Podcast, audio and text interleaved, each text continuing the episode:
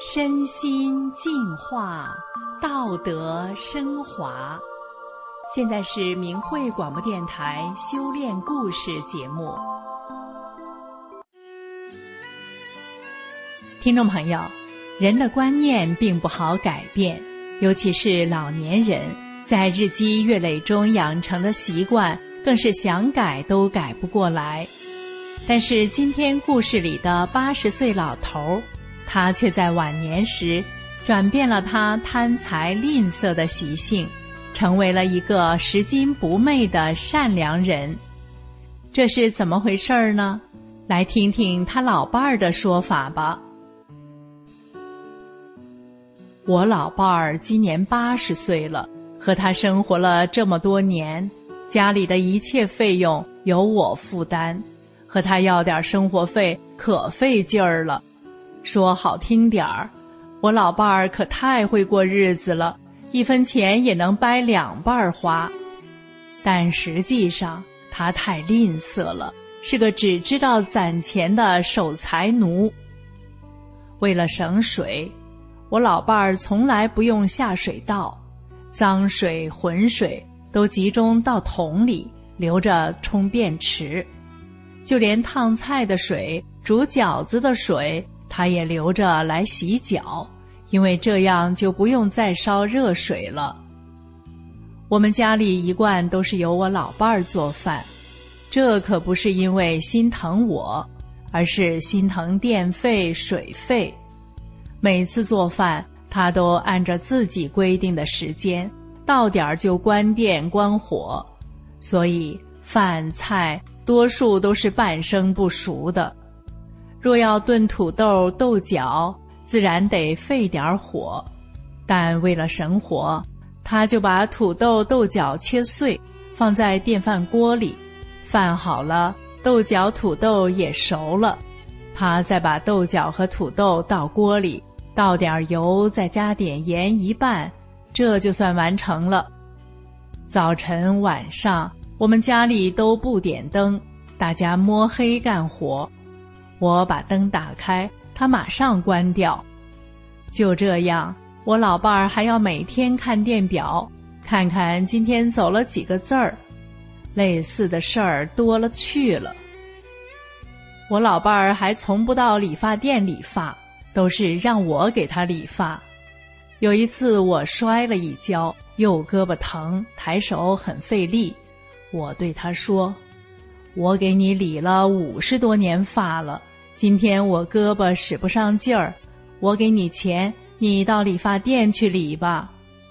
他却说：“你的钱，我的钱，都是一家的钱，不去花这个钱，你就坚持给我剪吧，不管好赖，剪短就行。”他说着就坐在凳子上等着，我真拿他没办法，只好忍痛给他剪头发。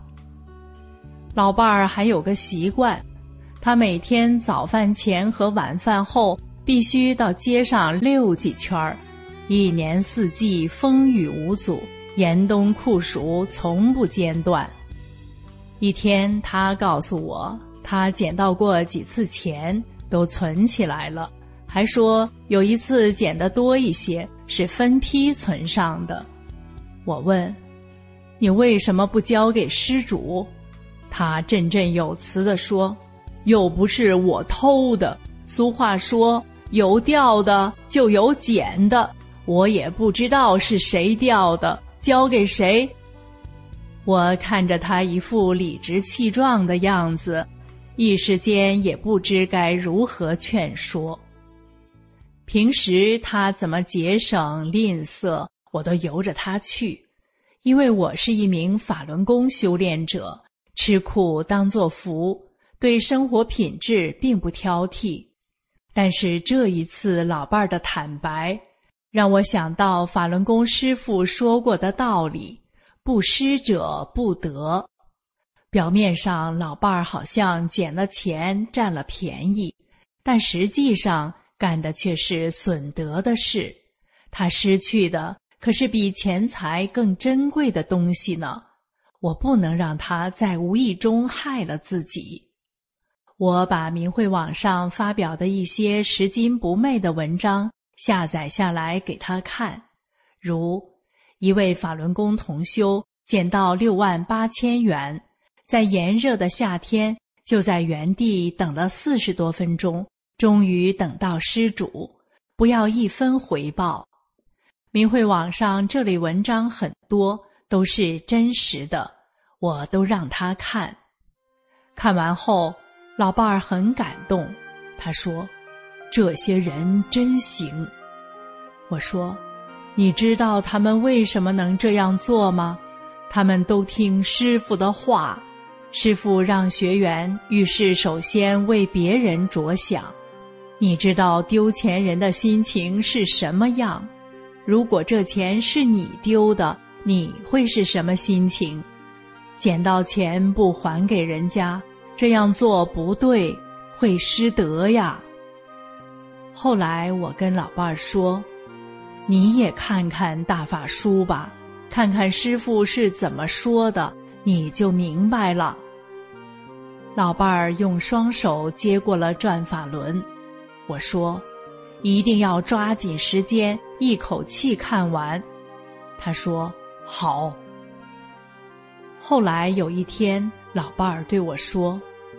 李洪志师傅不是一般的人，能写这么多这么好的书，真是了不起，太伟大了。老伴儿还是保持着他饭前饭后到街上溜达的习惯，但有些事儿却悄悄的在改变了。有一天，老伴儿捡到一个包裹。他打开包裹，用里头找到的电话号码联系上了失主。失主很感动，说：“这是一件韩国衬衣，七八百元钱一件呢。我把它掉了，正着急，真没想到叫你这个好人捡到了，还送来，真是太谢谢您了。”施主想给老伴儿东西表示感谢，他不要。施主一直撵到家，最后硬是给了老伴儿一些水果才算完。一天，老伴儿又捡了一个包，包装很精致，上面没有电话号码，也没有地址。他拿回家问我怎么办，我说：“你在哪儿捡的？就到那里等着，看看有没有人来找。”老伴儿回原处等。结果没人来找，最后他直接把东西送到派出所去了。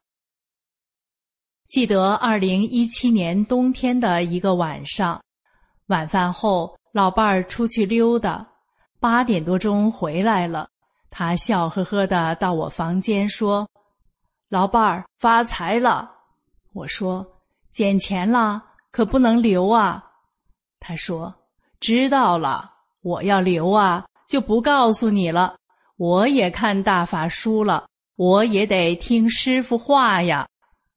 他说着，就把捡到的钱包递给我。